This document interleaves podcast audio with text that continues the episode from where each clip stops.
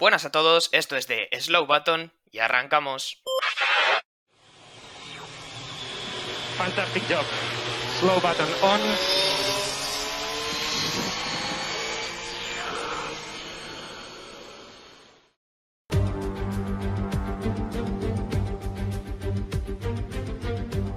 En la Fórmula 1 hay un factor que diferencia a los buenos pilotos de los campeones. Este es la capacidad de salir a pista y hacer su trabajo tan bien que nadie pueda bajarlos de la primera posición sin importar cuánto lo intenten. Muy buenas a todos y bienvenidos un domingo más a The Slow Button. El Gran Premio de Estiria en el circuito austriaco de Red Bull Ring terminaba hace escasos minutos. Como siempre nosotros estamos aquí, pues bueno, para traeros todo el resumen y análisis de lo que nos ha dejado este fin de semana de Fórmula 1. Para ello, como siempre, voy a contar con la ayuda inestimable de mis dos compañeros. Muy buenas tardes, David.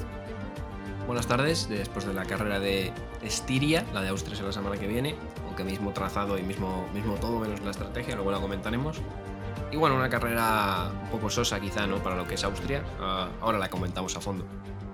Muy bien, me parece perfecto. Antes voy a presentar también a mi otro compañero, Javier, ¿cómo estás? Buenas tardes. Buenas tardes, John. Eh, pues con muchísimas ganas de analizar el, el, Gran Premio. La verdad es que, bueno, para ser Estiria, eh, o bueno, el, el, circuito de Red Bull Ring, no ha habido demasiada acción. Parecía que sí por las primeras vueltas. Pero bueno, como siempre, aquí para analizarlo junto a vosotros. Pues sí, esta vez los dos muy acertados en vuestra reflexión, porque bueno, este circuito de Red Bull Ring nos ha dejado un gran premio bastante más soso de lo que eh, bueno, nos tiene un poquito acostumbrados en otros años. Ha sido un gran premio bastante tranquilo. Como digo, vamos a ir comentándolo todo eh, poco a poco. Vamos a empezar como siempre desde el viernes, eh, en el que bueno, antes incluso de empezar a comentar las free practice, creo que deberíamos hablar de un factor que bueno, ha condicionado todo el fin de semana y que al final no ha llegado a aparecer, como ha sido la lluvia. ¿Qué me cuentas de la lluvia, David? ¿Qué ha pasado con ella este fin de semana? Bueno, la lluvia y la Fórmula 1, ¿no? Eh, mejores amigos no es que sean, ya, precisamente. Eh, siempre que se habla de, lluvia, sabemos al final lo que pasa, que nunca cae nada. Lo que pasa que es que era ya, eh, o sea, era anunciado, ¿no? Que incluso había previsión de lluvia, ya no solo el día de la carrera o un entrenamiento, es que había previsión, previsión de lluvia los tres días. Y al final, ni, los, ni el viernes, que llovió por la tarde después de las dos sesiones de libres, ni la clasificación, ni la carrera, que quizás ahora mismo está lloviendo en Austria, en el circuito, eh, pues eh, no ha habido lluvia, ¿no? Y algunos equipos han intentado poner más carga aerodinámica, luego lo veremos con el Ferrari, y al final les ha salido mal porque la carrera es en seco y eso ha condicionado pues, que vayan más lentos en la recta, por ejemplo. Efectivamente, y es que había mucha amenaza de lluvia durante toda la semana y todo el mundo podía esperar que efectivamente este Gran Premio de Estiria fuera a estar pasado por agua. Finalmente no ha sido así, por lo tanto ha habido algunos equipos que eh, tal vez habrían preferido tener una carrera en mojado, que como digo al final no se ha llegado a dar. Pasamos ya a la FP1. Si quieres, Javi, cuéntame cómo arrancaban esos libres en el circuito de Red Bull Ring. Bueno, pues eh, lo comentado, eh, nada de lluvia, eh, a pesar de que todos teníamos muchísimas ganas de lluvia, pues ni una gota. Y bueno, pues como siempre, el, circuito se cobra varias víctimas en, ciertas curvas, muchos trompos y salidas de pista. Por ejemplo, se veían perjudicados Pérez, Sainz, Cúbica. Sainz, por cierto, que no estuvo muy acertado el viernes, pero luego hemos visto una clara progresión, sobre todo en carrera, que ya lo, lo analizaremos. Y bueno, los Haas, como siempre, pues también perjudicados, quizá por la inexperiencia de sus pilotos. Y la verdad es que poco más, eh, muy, muy típico este viernes, eh, con Verstappen ya pues, en la primera posición y los Mercedes un, un poco desaparecidos. Eh, no sé si me podéis añadir algo más, pero la verdad es que, bueno, más, más o menos viene siendo esto lo que vemos todos los viernes. Sí, al final unos F1 representativos, como cuenta Javi de este circuito, ¿no? Eh, teníamos todos los factores clásicos que tiene, también sobre todo que es un circuito corto, porque recordemos que aquí el tiempo de vuelta está en un minuto con muy poco, con 10, con 7, por ahí suele andar el tiempo, por lo tanto, en un circuito corto al final los alcances son bastante habituales, en los free practice vimos bastantes conflictos entre pilotos, eh, bueno, simplemente por, por, alcances, porque se molestaban, algo que luego también jugó un papel en la quali, luego lo vamos a comentar, pero como muy bien dices, una FP1 pues bastante representativa de lo que es este circuito, ¿no? Pasamos ya si quieres a la FP2, eh, ¿qué me cuentas de ella, David? Eh, una FP2 que, bueno, eh, tenía también a Verstappen al frente, ha estado yo creo al frente todo el fin de semana de, de, Austria, y tenía algunas cosas, ¿no? Como, como solemos ver, como los Alpine muy arriba, ¿no? Que luego los Alpine siempre están, normalmente están arriba los viernes, luego después el sábado se caen un poco y en la carrera pues bueno, se mantienen digamos un poquito, ¿no? Donde han caído el sábado. Eh, con un Ferrari que bueno, me parecía que no, no, tenía, no tenía mucho ritmo, parecía que no era su mejor circuito, aunque bueno, estuvieron probando, ya comentó Margene también, que estuvieron probando tanto tandas largas como tandas cortas, ¿no? En las tandas cortas iban peor y en las largas mejor, algo que se ha visto en la carrera y algo que mm, es un poco dispar a lo que llevamos viendo toda la temporada, ¿no? Eh, parece que Ferrari, bueno, con ese aumento de carga para este circuito, pensando en lo que había pasado en, también en, en Francia, no solo por la lluvia, pues ha conseguido que darle un poco la vuelta a su sistema del coche, digamos. Pues sí, en los FP2 también apuntar rápidamente que vimos a Alonso que mantenía una muy buena progresión, porque en los FP1 ya había conseguido una P6 y en estos eh, FP2 ya se llevaba la posición número 5, así que el Alpine, pues bueno, en general funcionando bastante bien, que es algo que le estamos viendo en los últimos grandes premios, van bastante bien en, en los free practice, luego sí que es verdad que pierden un poco ritmo de carrera. Como bien comentabas, el Ferrari que no encontraba ritmo del todo, parecía que probaba más tandas largas y y bueno, veíamos algunos trompos más. Eh, Sainz, de hecho, trompeaba en esa sesión después de pisar la grava. Mazepin, que bueno, ya es casi un habitual. Y Botas, pero el, pit lane de Botas, el perdón, el pit lane de Botas, no, me he adelantado a los acontecimientos. El trompo de Botas ocurría precisamente en el pit lane y nos dejaba igual una de las imágenes más curiosas del fin de semana, ¿no, eh, Javi?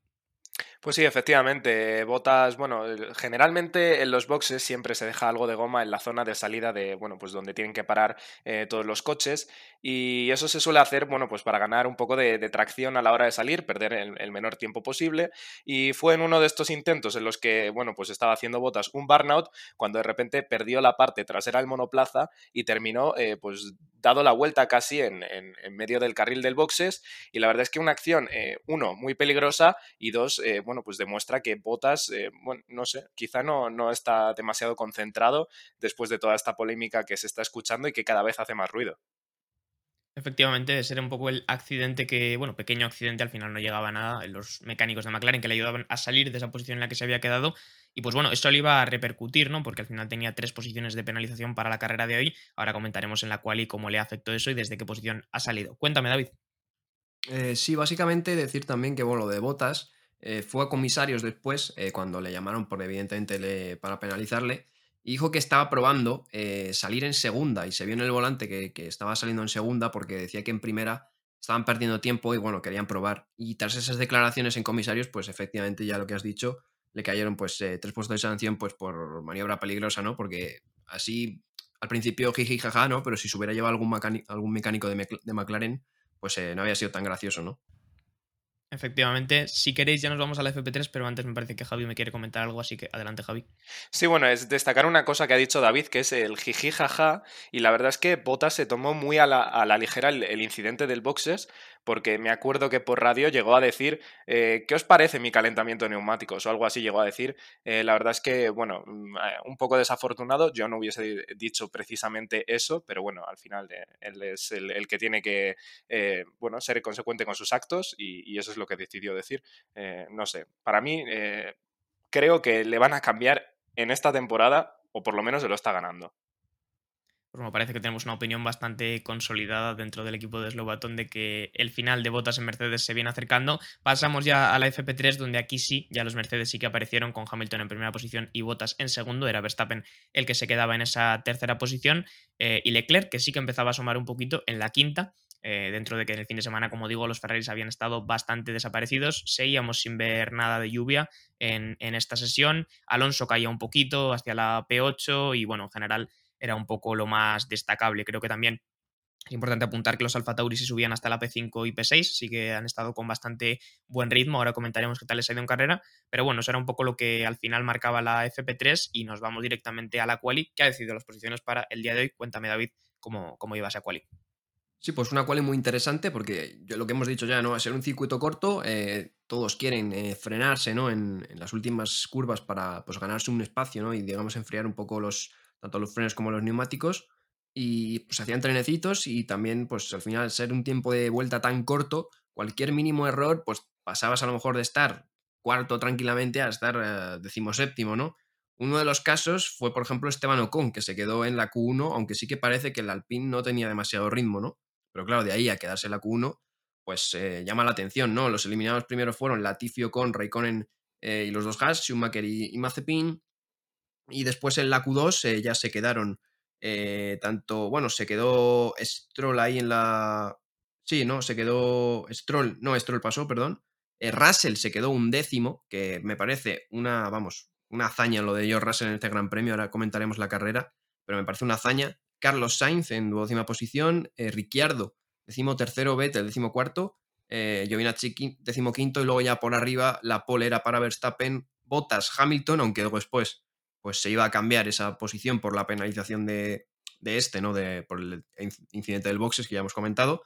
Norris cuarto que subía a la tercera posición, Pérez eh, quinto que subía a la cuarta posición, Gasly sexto, Leclerc séptimo, Sunoda octavo que iba a bajar eh, tres posiciones también por estorbar a Bottas, eh, Alonso y por último Stroll. Sí, era una noticia que conocíamos después de la clasificación. Eh, Sunoda había molestado claramente a Botas en casi la penúltima curva del circuito, si no me equivoco, en una de sus vueltas rápidas. Y bueno, la penalización estándar para este caso son eh, tres posiciones, así que Sunoda iba a salir desde la undécima posición. Por lo tanto, eh, Russell sí que subía a esa décima posición para el día de hoy, a pesar de que se había quedado muy cerca de, no entrar en, en, Q3. Creo que eran 8 milésimas solamente en la, en la Q2. Así que nada, ya nos podemos ir a la carrera de hoy si no me queréis comentar eh, nada más. Y Javi, ya que has estado ahora un poquito más callado durante la quali, te dejo que me cuentes la salida del día de hoy en el Red Bull Ring. Bueno, pues lo que habíamos comentado un poco al principio, apuntaban las primeras vueltas del Gran Premio, aquí iba a ser una carrera muy interesante, pero al final todo lo contrario. La primera vuelta nos dejaba bastante acción, Verstappen aguantaba en la salida, a pesar de que Hamilton había salido mejor. Ya sabemos que la recta hacia la primera curva es muy corta, por lo tanto Verstappen lo ha tenido fácil en esta ocasión para aguantar a Hamilton. Y salidón de Fernando Alonso se colocaba séptimo, adelantaba a varios coches y teníamos un incidente, esto ha sido bastante extraño a mi punto de vista, bueno, he visto algo muy raro por parte, por parte de Gasly, pero luego hemos visto en la repetición que es que Leclerc se tocaba con Gasly y Gasly hacia la curva 3 tenía que frenar mucho antes y ha habido ahí como un mogollón de coches que ha terminado con, bueno, con Gasly eh, con el neumático pinchado por, por, este incidente con Leclerc. Y no sé si me podéis decir quién había trompeado, pero bueno, eh, el hecho de que Gasly tuviese el, el neumático ahí pinchado eh, ha hecho que se acumulasen varios coches en la curva 3 y ha habido así un poco de mogollón, pero luego a partir de eso no, ha habido mucho más.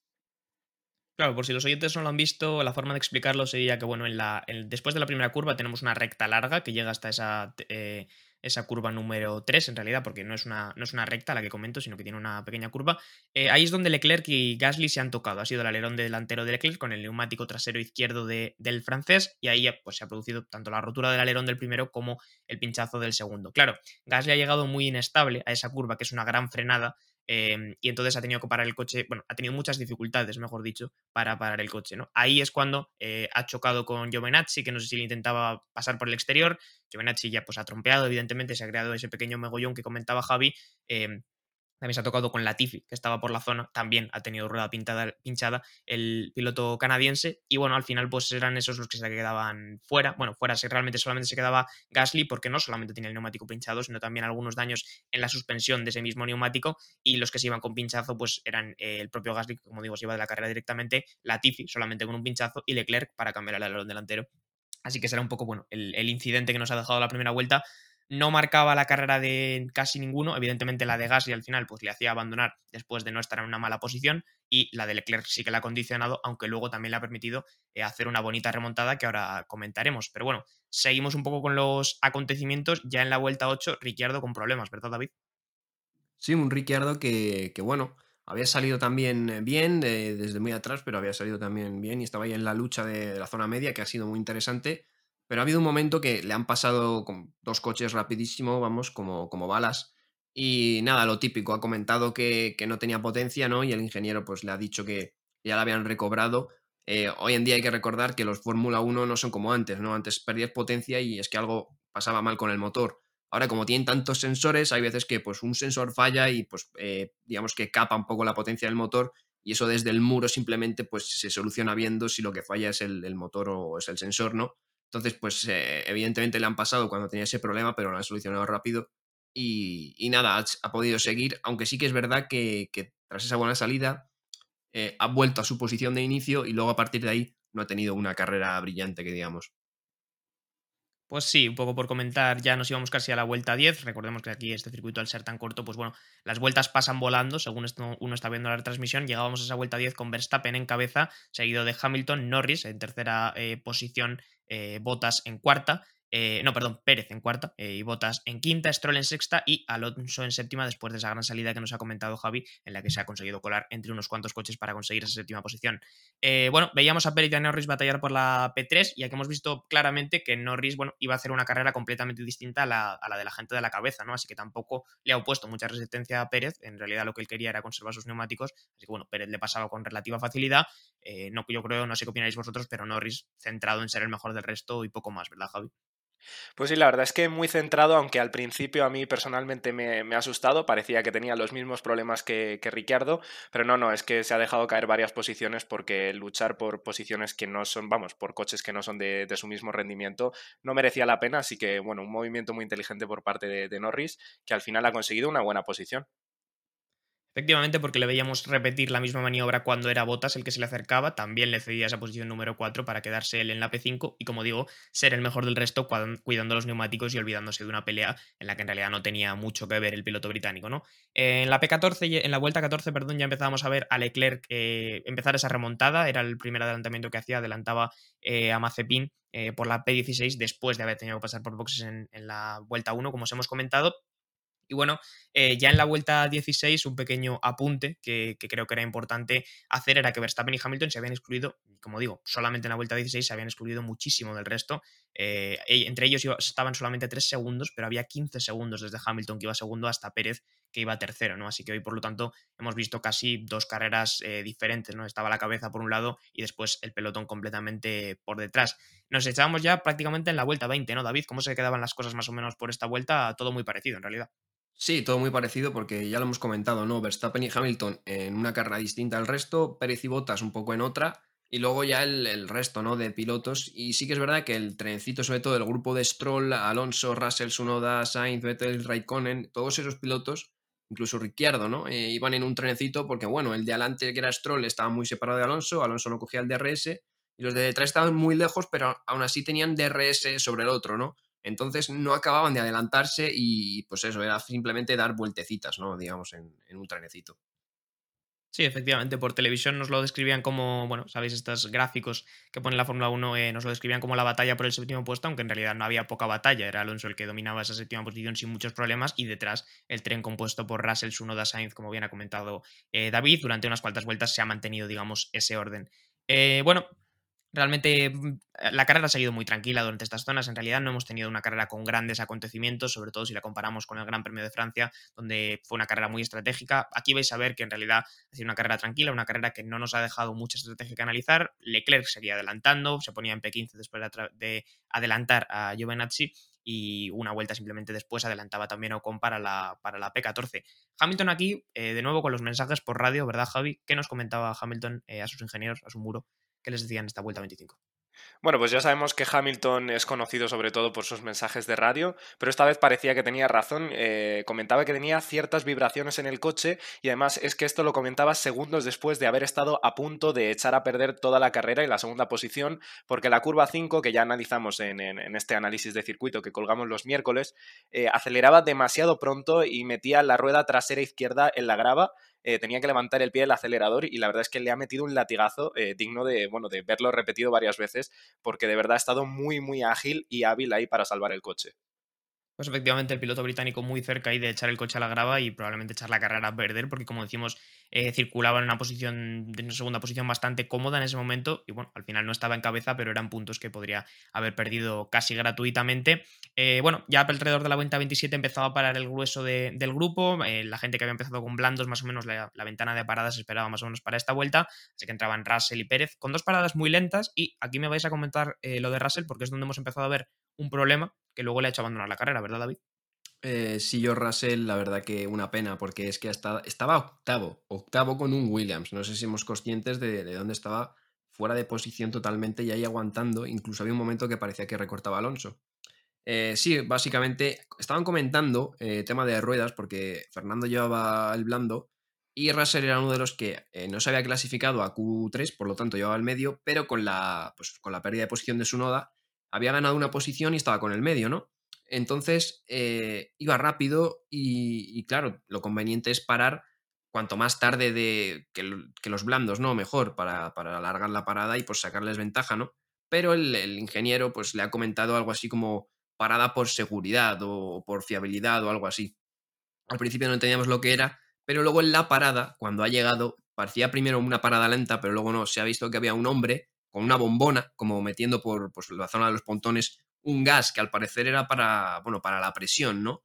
Eh, eso condicionó la carrera porque ya salía muy atrás y después veremos que George Russell, pues, finalmente se tenía que, bueno, que retirar de la carrera, ¿no? Y en cuanto a la parada de Pérez, pues también ha salido Christian Horner ahora a, dar a pedir disculpas porque es lo que le ha costado el podio a, Pérez, algo que no acostumbra a Red Bull, hacer una palabra muy lenta, 4,8 segundos, que finalmente pues le, le costaba el, el undercut de, de Valtteri Bottas, ¿no?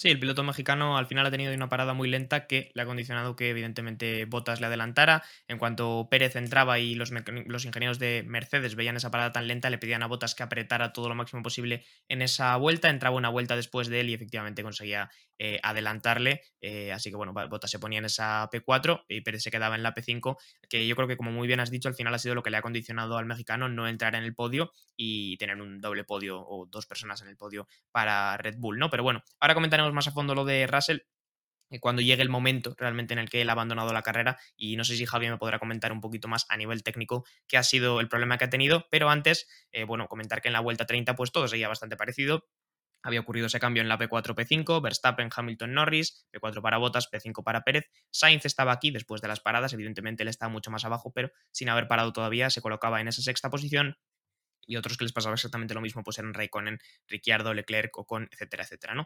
Eh, bueno, Verstappen aquí en este momento paraba, paraba en la vuelta número 30, un pit stop correcto, a diferencia del de su compañero, salía con duros y salía 4 segundos delante de Hamilton. Eh, la verdad es que Verstappen hoy, creo que ya desde este punto de la carrera podemos empezar a comentarlo, ha dominado sin ningún tipo de dificultad, ¿verdad, Javi? Pues sí, totalmente. Ha dominado un poco como lo hacía Hamilton allá por 2017, cuando no había ningún rival que se le acercase y él estaba cómodamente toda la carrera, bueno, pues liderando y, un poco eh, gestionando los neumáticos, la carrera o quizá la, distancia a la que se sentía cómodo eh, respecto al piloto que, le seguía. Así que la verdad que hemos visto un Verstappen un poco con, cara o por lo menos más cara de Hamilton y un Hamilton un poco pues que ha estado en el papel de lo que acostumbraban a estar los demás rivales en los anteriores años. Eh, me gustaría comentar una cosa que ha pasado en la vuelta 37, que yo creo que es lo siguiente que, debíamos mencionar, y es que hemos visto una parada muy interesante, aunque a, simple vista quizás no lo ha sido tanto, y es que pedían a Ricciardo que entrase en boxes para adelantar a Raikkonen, y esto no ha sido una parada como tal, sino que ha sido un poco eh, un circo. Eh, quizá David nos pueda comentar un poco esto, pero digamos que ha sido un poco como un fake, ¿no? Un, amago de, oye, Ricciardo, entra para parar y adelantar a Raikkonen, y esto ha hecho que los mecánicos de Raikkonen se precipitasen y metiesen a Raikkonen antes que Ricciardo, por lo tanto Ricciardo al final ha terminado quedándose fuera. Sí, exactamente. No, tampoco tengo mucho más que añadir. Eh, no lo entendí al principio también, eh, pero porque, exacto, eh, estaban preparando los mecánicos de McLaren y le han dicho a, Ricciardo box to overtake Raikkonen y entonces ha entrado Alfa Romeo, ¿no? Que se ha tragado un poco el cebo y así, pues Ricciardo ha, alargado la, la, parada que luego no sé si realmente le ha salido bien, creo que sí, ¿no? Al final, eh, pero bueno, tampoco Ricciardo no llevaba un gran ritmo hoy, pero creo que sí, ¿no? Al final ganó, ganó posición con Kimi, creo. Efectivamente, bueno, le, sirvió un poco para adelantar a Kimi, pero lo cierto es que desde que tuvo el problema de motor y, y cayó a la decimotercera posición, tampoco es que pudiese hacer mucho más. Bueno, pues gracias Javi por explicarnos este dato aquí técnico sobre el pit stop. Yo la verdad es que no lo había captado así. Había entendido que había habido algo raro ahí porque eh, después del aviso a Ricciardo como tal no le había visto parar inmediatamente y me había parecido extraño, pero no sabía cuál era la causa. Así que nada, muchas gracias por eso. Ahora ya sí llegamos a la vuelta 39 Javi y qué era exactamente, no sé si tú lo sabes a nivel técnico, qué era lo que le ha pasado a Russell eh, con ese problema del gas, la presión, etcétera, etcétera. Bueno, pues como bien ha dicho mi compañero David, eh, sí que es cierto que habíamos visto en la parada pues un hombre con una bombona eh, rellenar algo o tocar algo por la zona de los pontones y ahí eh, justo esa zona es eh, literalmente una zona de refrigeración, es donde se encuentran los radiadores, así que eh, por lo que todos hemos entendido o por lo menos lo que hemos escuchado en la retransmisión es que era una parada para tratar de subsanar una pérdida de presión de gas de refrigeración que al final, bueno, pues no, no ha podido ser y terminaba ah, haciendo que Russell tuviese que abandonar en, en la octava posición, bueno, no estaba ya en la octava posición, pero sí que es cierto que había estado muy arriba y bueno, pues al parecer ha sido una fuga. Bueno, simplemente quiero apuntar que no era un hombre aleatorio, como ha dicho Javi, el que, el que hacía eso, ha dicho Javi, un hombre, era un mecánico, era una persona cualificada del equipo Williams la que hacía eso con una bombona en la espalda, no era ningún, eh, bueno, ningún nadie del público que se había colado a hacerlo, eh, pero sí, efectivamente eso le condicionaba la carrera a Russell hasta el punto de hacerle abandonar por este problema de gas de, de gas de refrigeración, así que se quedaba fuera, después de estar, como muy bien decíais vosotros, en una posición completamente fuera de sitio para lo que es eh, el Williams, porque estaba corriendo en ese momento en, una muy buena posición. Eh, nos íbamos ya casi a la vuelta 40, como digo, va avanzando bastante rápido este Gran Premio porque no hay mucho que comentar, ha habido en realidad pequeños eh, detalles más que grandes jugadas estratégicas o grandes adelantamientos. El que sí que se ido adelantando era Leclerc, que a partir de aquí ha estado absolutamente intratable, ¿no, David?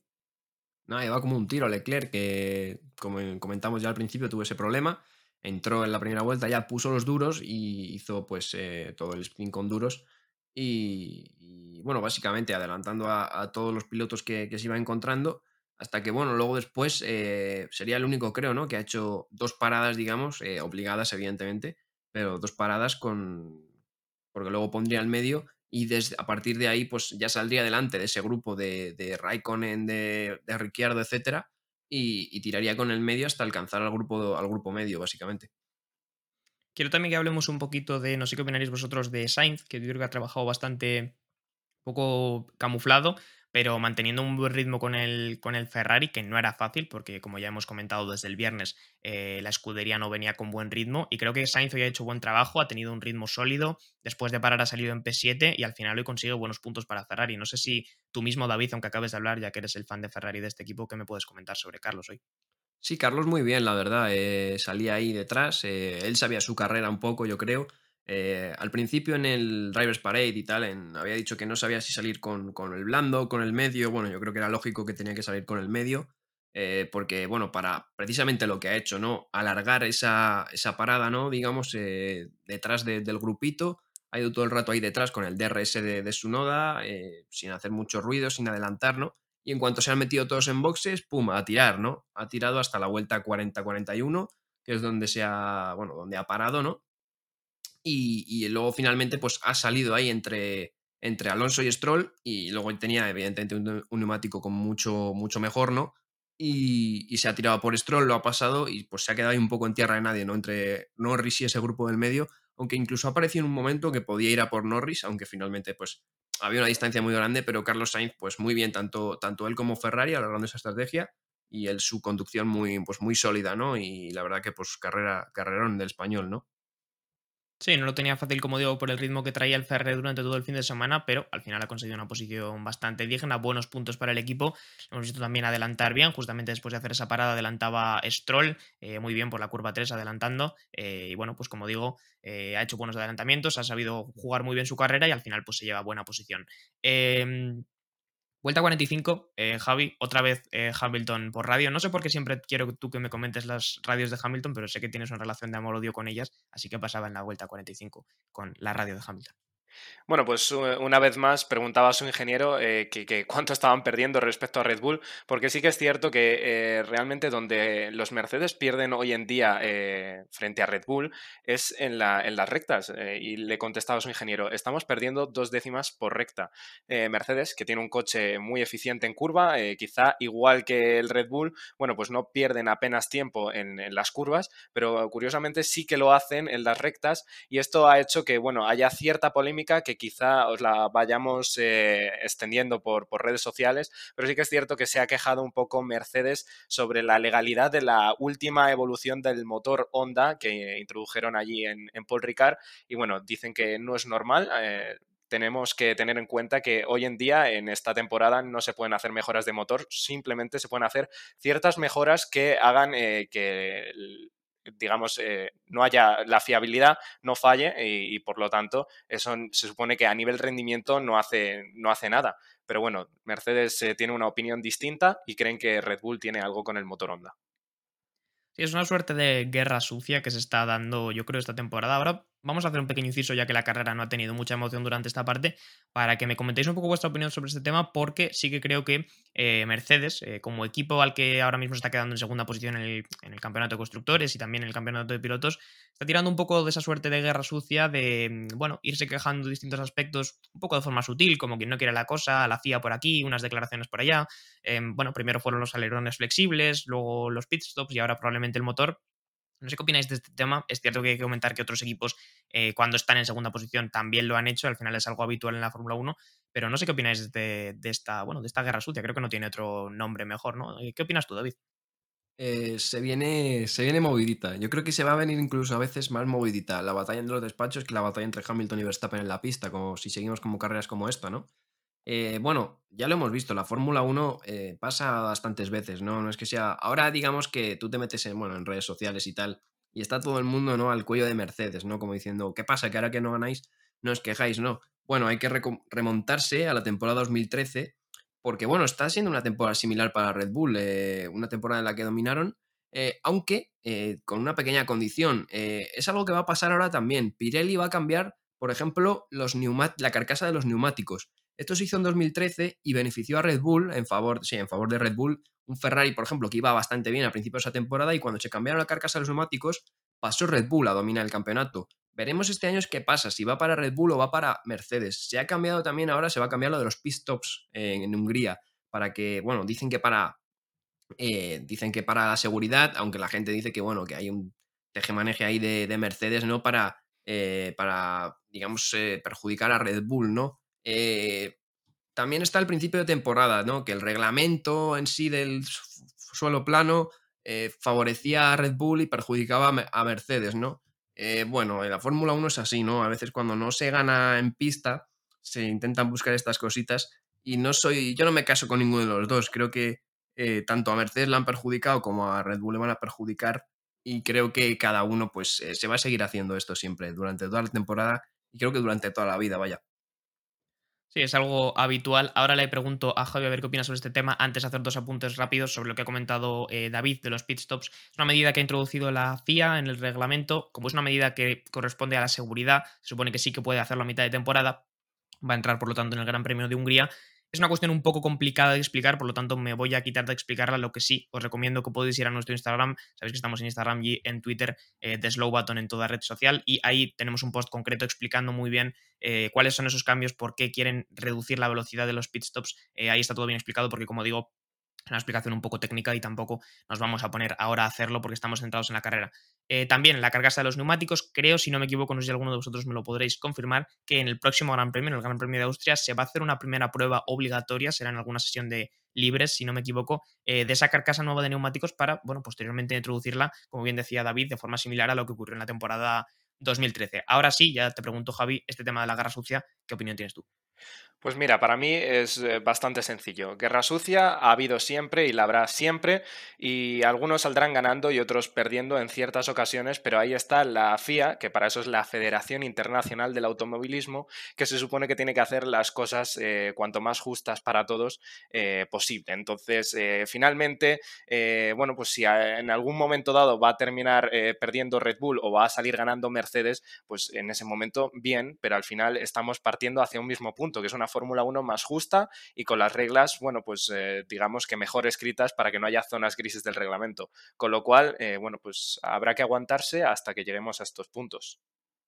A mí tal vez lo que peor me parece de todo esto es la forma que tiene Mercedes de tratarlo. Y no digo que otros equipos no lo hayan hecho así en el pasado, ¿no? Pero sobre todo, creo que este fin de semana ha sido muy notorio con el tema de los motores, porque como sabemos, eh, Red Bull cambió su unidad de potencia hace un par de gran premios, si no me equivoco, y desde entonces eh, ha sido sobre todo Hamilton el que, ya digo, de forma indirecta, eh, sobre todo por radios con sus ingenieros, en las declaraciones después de terminar el Gran Premio de hoy, comentaba, bueno, van muy bien en recta, no sabemos cómo han ganado tanto, van más rápido, tal. Bueno, con una sonrisa en la cara, lo decía, ¿no? Pero eso es lo que a mí tal vez es lo que menos me gusta de todo, ¿no? Que no, no entiendo eh, esa forma de tratarlo, esa forma de irlo dejando por ahí para que, de alguna manera, eh, generar atención sobre ese tema y que tanto la FIA como, como bueno, los aficionados generen presión y al final eh, sea precisamente la FIA la que acabe investigando esa cuestión, si es que realmente Red Bull está haciendo algo mal, que no creo que sea el caso, pero bueno, existe la posibilidad, ¿no? Entonces eso es igual lo que a mí me parece peor de toda esta historia. ¿Qué me cuentas, David?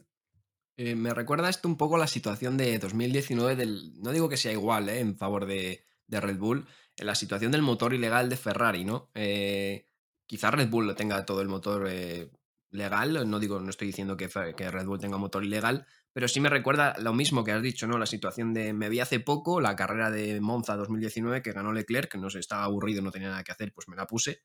Y, y Hamilton en, algunos momentos de la carrera hacía exactamente lo mismo que ha hecho este fin de semana. Decía a los ingenieros, sobre todo en Monza, ¿no? que todos son rectas, decía, no puedo con él, corre mucho las rectas. Y es lo que ha estado repitiendo este fin de semana desde el viernes. Ya no es que digas en la carrera, ¿no? Desde el viernes, ¿no?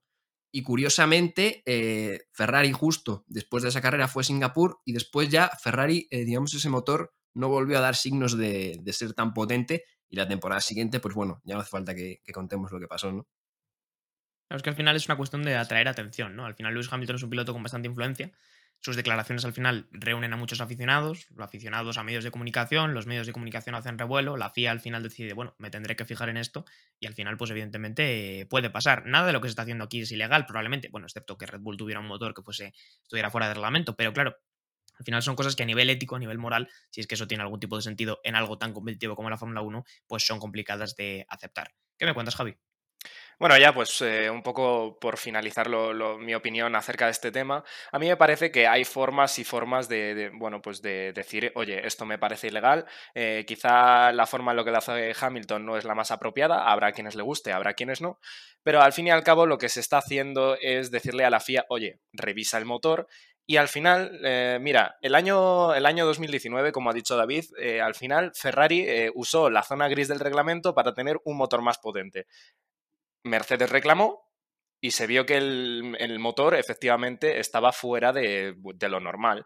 Con, eh, lo cual, eh, ahora mismo esa zona ya no se puede explotar porque eh, se hizo un nuevo, bueno, pues unas nuevas reglas que dicen claramente que no se puede explotar el motor de cierta forma. En el caso de que Red Bull, eh, bueno, se demuestre que tiene un motor ilegal, pues para el año que viene estas zonas ya no se volverán a explotar. Con lo cual, al final, lo único que estamos consiguiendo es que el reglamento sea más justo para todos y haya menos zonas grises del reglamento que explotar. Con lo cual, oye, mira, lo dicho, lo del principio, habrá formas y formas, pero al fin y al cabo lo único que se quiere entre todos los equipos es igualdad para todos.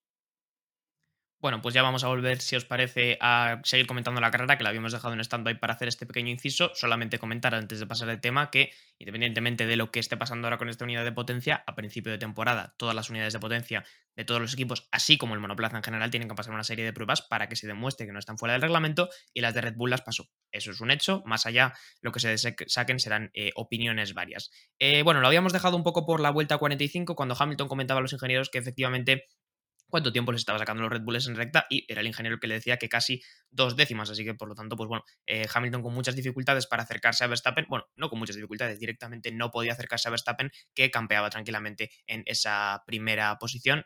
Eh, vuelta 47, aquí bueno, he hecho un pequeño apunte simplemente de que todo el mundo corría con duros en este momento, excepto Leclerc y Raikkonen por circunstancias como por ejemplo ese pit stop temprano que ha tenido Leclerc, y nos vamos ya pues, a las vueltas eh, 50, donde todo en general seguía bastante parecido. La cabeza seguía exactamente igual con Verstappen, Hamilton, Bottas, Bottas eh, Pérez y Norris. Eh, Sainz que se quedaba en esa sexta posición.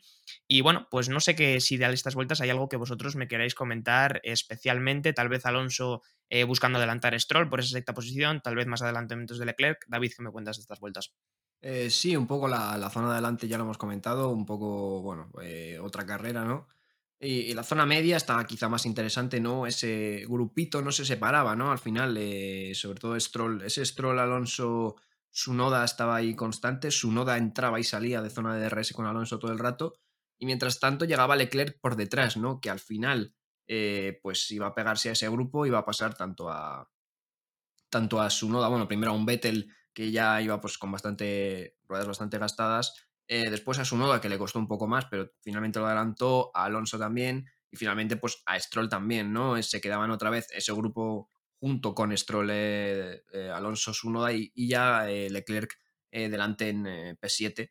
Y, bueno, nada más, ¿no? Esa zona de. esa zona media, digamos, que, que ha estado. ha sido quizá lo más interesante de la carrera, ¿no?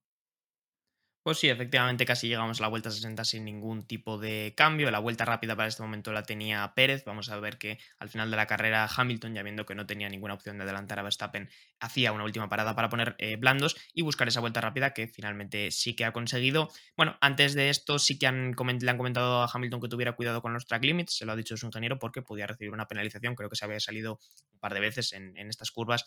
Eh, track limits que al final en Red Bull Ring son importantes porque hay curvas complicadas donde es difícil meter el coche mucho desnivel y al final pues hay que respetarlos o te arriesgas a recibir esa penalización, ¿no? Eh, hemos visto a Sainz desdoblarse de Hamilton porque lo de los doblados ha sido importante hoy, ¿no, Javi? Quiero decir, hemos tenido muchísimos doblados hasta la media tabla. Pues sí, la verdad es que ha habido una cantidad de doblados exagerada y sí que es cierto que en cierto modo ha perjudicado a algunos pilotos. Eh, la verdad es que como la realización se ha centrado un poco en, pues esta, esto que ha pasado con Stroll, Leclerc, Alonso, bueno, pues tampoco hemos, eh, hemos podido ver cómo, cómo, afectaba a las posiciones de arriba, aunque de todas formas ya estaba todo muy consolidado, Verstappen con una amplia ventaja respecto a Hamilton y Hamilton aún más respecto a sus dos perseguidores, Bottas y, y Pérez, con lo cual, bueno, pues tampoco hemos podido apreciar demasiado cuánto ha influido, pero sí que es cierto que muchos doblados, ya sabemos que es un circuito muy corto, con lo cual el número de doblados pues es muy alto. Pues efectivamente, como he dicho, en la vuelta 70 iba a parar Hamilton para buscar eh, esa vuelta rápida, mientras que se podía mantener en P2 porque estaban muy alejados tanto él como eh, Verstappen del resto del grupo. Eh, y en esa última vuelta hemos tenido dos batallas, una solitaria de Hamilton que buscaba esa vuelta rápida y otra eh, Pérez acercándose extremadamente rápido a Botas y con mucho riesgo de al final alcanzarle, ¿verdad, David? Eh, bueno, ha estado eh, que en la entrada meta le ha cogido el DRS, o sea, una vuelta más y vamos, se lo come, ¿no? Porque Pérez había parado para a dos paradas también, si no me equivoco, para, pues, para recordarle a Botas finalmente ha sido lo que hemos dicho antes, ¿no? Christian Horner ha pedido disculpas porque ese tiempo que ha perdido la primera parada es lo que le ha faltado, incluso menos, para, para pasarle en pista, ¿no? Pero, pero, se ha quedado nada, ya te digo, ha cogido DRS en la entrada meta. Así que básicamente, pues eh, esa batalla, una vuelta más y Checo está en el podio. Pues efectivamente, como anécdota, eh, al final, bueno, pues la carrera terminaba exactamente así. Llegamos al final de estas 71 vueltas alrededor del trazado austriaco y eh, Verstappen llegaba a tantísima diferencia de Hamilton, llegaba creo que a 37 segundos, que se podía permitir parar el coche, hacer un burnout, eh, celebrarlo con su muro y después ya pasarlo por la línea. Bueno, pequeña anécdota que demuestra lo lejos que ha llegado del segundo clasificado, sobre todo después de que Hamilton hiciera esa parada para buscar la vuelta rápida, que evidentemente, aunque no fuera esa parada, la distancia también era alta, porque estamos hablando de 15 segundos, eh, quitando los 20 más o menos que duró la parada en Red Bull Ring, ¿no? Así que hoy la victoria de, Verstappen se puede decir que ha sido clarísima, dominio desde la primera vuelta, salía primero y ha acabado primero, eh, no ha habido razón para grandes estrategias como si vimos en Francia, no ha habido razón para nada más y era un poco lo que yo comentaba en la introducción, al final hoy lo han hecho todo bien, les ha salido todo también bien y por lo tanto pues Verstappen se lleva la victoria y otro buen fin de semana para Red Bull que consigue eh, bueno, su cuarta victoria consecutiva en, este, en esta temporada y que complica mucho las cosas a Mercedes. Vamos a hablar claro, ¿no, Javi? ¿Cómo se queda la situación ahora mismo? ¿Cómo ves tú las opciones de Mercedes en este punto de la temporada? Eh, bueno, la verdad es que ha sido un palo, es un palo duro, es un palo duro, pero Mercedes eh, sí que ha sabido minimizar, eh, bueno, pues teniendo el, peor, o sea, teniendo peor coche que Red Bull, estos son hechos, ha sabido minimizar el golpe que supone que Red Bull esté yendo a todos los circuitos y marcándose la pole y ganando todas las carreras. Ha conseguido meter sus dos coches en segunda posición y tercera posición, con lo cual han minimizado el impacto de, de, un Red Bull que está súper fuerte. Al final, encima, Hamilton se ha quedado a ha perdido hoy siete puntos, que son siete puntos, son muchos, sí. Pero, pero bueno, al fin y al cabo, ya digo, se basa, al final, lo que la temporada se va a basar, la temporada de Mercedes se va a basar en minimizar en aquellos circuitos en los que Red Bull es más fuerte, minimizar el impacto del dominio de este coche. Pues sí, muy bien dicho, la verdad, porque, bueno, y también yo creo que los segundos pilotos, es algo que quería hablar con vosotros, los segundos pilotos van a jugar una, un papel, me parece, en mi opinión, absolutamente clave esta temporada, ¿no? Eh, eh, por ejemplo, Pérez sí que estamos viendo que es probablemente de las primeras veces en mucho tiempo, o tal vez la primera vez en la historia, que Verstappen tiene un compañero que es competitivo y que, vamos a decirlo de alguna manera, es útil para los puntos del equipo, y creo que los segundos pilotos, eh, esa batalla que tienen Botas y Pérez va a ser bastante importante. No sé si David me quieres hablar justo de esto o de otro tema, cuéntame. Sí, nada, quería, aparte de los segundos pilotos, eh, recalcar lo que ha dicho Javi. Creo que es muy importante lo de minimizar daños, eh, porque eh, creo que, bueno, buena carrera para Mercedes al fin y al cabo, porque creo que el Red Bull iba mejor y al final tan importante es esa segunda posición de Hamilton como esa tercera posición de Botas, ¿no? Lo que decíamos. Creo que va a ser una temporada muy apretada arriba, tanto por el coche, que es muy similar dependiendo del circuito. Recordemos que este es el Red Bull Ring, ¿no? Se supone que es un circuito de Red Bull.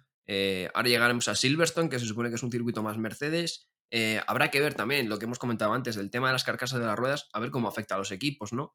Y sobre todo eso, ¿no? También los, la guerra de despachos y la guerra de, segundos pilotos, ¿no? Entonces creo que está como todo muy parejo y poquitas cosas pueden marcar la, diferencia y pues tanto Checo como Botas pueden ser unas de esas eh, diferencias, ¿no? Marcadas en, pues, en, el, en conseguir el campeonato del mundo de constructores.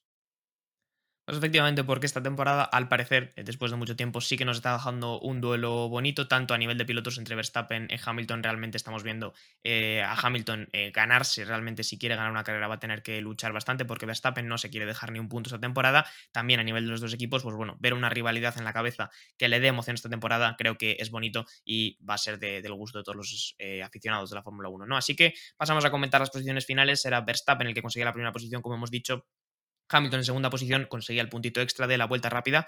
Bottas Pérez, eh, tercera y cuarta posición, Norris en la quinta, Sainz al final consiguió una buena sexta posición con Leclerc en la séptima, eh, Stroll en la octava, Alonso conseguía meterse en la novena posición y que casi no hemos hablado de él, no sé si ahora queréis que comentemos algo rápido. Eh, Sunoda era el último que se metía en los puntos, defendiendo un poco eh, o salvando los muebles de Alfa Tauri después de que Gasly se quedaba fuera. Eh, Raikkonen, Vettel, Ricciardo, muy mal Ricciardo este fin de semana en general, Ocon, Juvenacci, Mick Schumacher, Latifi y Mazepin que cerraba esa clasificación para el día de hoy.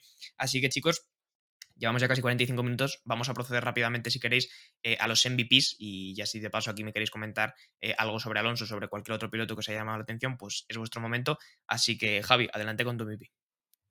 Bueno, pues a pesar de que Leclerc se ha marcado un carrerón, porque sí que es cierto que la última, en la primera carrera, o sea, la primera vuelta, disculpa, eh, estaba en la última posición, eh, el error lo ha cometido él, con lo cual a mí eh, me ha parecido que ha hecho Sainz una carrera súper inteligente, además de que Ferrari sí que es cierto que ha estado apropiado, o sea, ha hecho muy buena estrategia con ambos coches, con lo cual yo se lo voy a dar a Sainz sin ninguna duda. Pues muy bien, ese se va para Sainz, es MVP de, de, Javi. Y tú, David, ¿a quién le das tu mejor piloto del día? Eh, uf, yo tengo mucho que comentar, la verdad. Eh, voy a intentar hacerlo rápido. Venga, yo se lo voy a dar a Leclerc, igual que la Fórmula 1, igual que los aficionados, porque, eh, bueno, sí que es verdad que tras ese error se iba al último, pero luego ha sido una gozada, ya no solo la remontada que ha hecho, sino los adelantamientos que ha hecho, ¿no? la agresividad con la que ha pilotado. Quería dos menciones de honor, una a Fernando Alonso, ya que es verdad que no hemos hablado casi nada de él, pero es que tampoco sé qué hablar de él más, ¿no? Porque es lo que viene haciendo toda su vida, sacarle un jugo al coche que no tiene, porque Esteban Ocon ha quedado 14, eh, creo, o el 15, eh, hemos visto con muy poco ritmo, y Alonso ahí está en los puntos, aguantando a un Alfa Tauri detrás como el de su Noda, eh, pues bueno, carrerón de, de, Fernando Alonso para mí. Y también quería recalcar la carrera de George Russell, que yo si hubiera acabado donde había empezado, se lo había dado a él, básicamente, ¿no? Porque eh, bueno, meter un Williams ahí durante la clasificación y el principio de la carrera me parece increíble, pero parece que ese primer puntito con Williams está agafado y no, no acaba de llegar. Pues no puedo estar más de acuerdo contigo en esas menciones honoríficas que haces tanto a Alonso como a Russell. Eh, buenas actuaciones de los dos, a pesar de que uno ha quedado fuera de la carrera y Alonso en realidad solo conseguía eh, dos puntos. Pero yo voy a ser un poco tradicional. Me estaba, eh, bueno, me estaba dividiendo entre dos pilotos. Creo que voy a ser tradicional y se lo voy a dar a Verstappen, porque es verdad que ha ganado. No soy yo el mayor fan de Verstappen, pero creo que hay que reconocerle que ha hecho muy buen trabajo. Lo ha hecho todo bien durante todo el fin de semana y al final, pues ese buen trabajo le recompensa hoy con una carrera en la que ha dominado, en la que no ha sufrido demasiado y en la que evidentemente se lleva la primera posición y se aleja un poquito más en ese campeonato de constructores, además de darle puntos a su equipo. Así que chicos, creo que hemos llegado al final por este Gran Premio de Estiria. No sé si me queréis comentar algo más, pero creo que hemos hecho un resumen bastante extenso. La semana que viene volvemos exactamente a este mismo circuito con otro nombre de Gran Premio, será el Gran Premio de Austria, el tradicional de toda la vida, eh, exactamente el mismo circuito. Los neumáticos un punto más abajo en las escalas de, de Pirelli, tendremos unos neumáticos un poquito más blandos, pero en general todo exactamente igual. No sé si tenéis alguna idea sobre cómo puede desarrollarse ese Gran Premio, alguna previsión que me quieras hacer, Javi. Eh, bueno, en teoría, a pesar de que la gente se pueda pensar que va a ser lo mismo, sí que es cierto, el trazado es exactamente igual, no pasa nada. Eh, esto es posible que eh, bueno, le perjudique un poco a Mercedes y quizá a Ferrari. Quizá veamos ver coches que tratan mejor los neumáticos brillar más. Quizá Alonso pueda tener mejores posiciones en la carrera. Quizá Russell esta vez sí que consiga ese punto que comentaba David que se estaba resistiendo tanto. Así que, excepto eso, no debería pasar muchísimo más. Pues nada, chicos, por aquí cerramos este Gran Premio Estiria, por lo tanto también este podcast. Estaremos aquí la semana que viene. Recuerdo a todos nuestros oyentes, bueno, evidentemente primero eh, les doy las gracias a todos los que nos escucháis desde cualquier sitio del mundo. Muchísimas gracias por seguir escuchándonos semana a semana. Eh, también os recuerdo que podéis seguirnos por redes sociales, Twitter, Instagram, de Slow Button. Estaremos aquí la semana que viene porque no fallamos básicamente ninguna. Y antes de nada de irnos, os despido a vosotros, chicos. Muchas gracias, Javi. Muchas gracias, eh, David. me alegro de que hayáis estado aquí conmigo comentando con estas buenas reflexiones que siempre me aportáis, la verdad. Muchas gracias a ti. Pues nada, chicos, nos vemos la semana que viene con el Gran Premio de Austria. Un saludo. Chao. Muchas gracias por escuchar este podcast de The Slow Button. Puedes seguirnos en Spotify para no perderte ningún episodio y también en nuestras redes sociales para enterarte de todas las novedades. Hasta la próxima.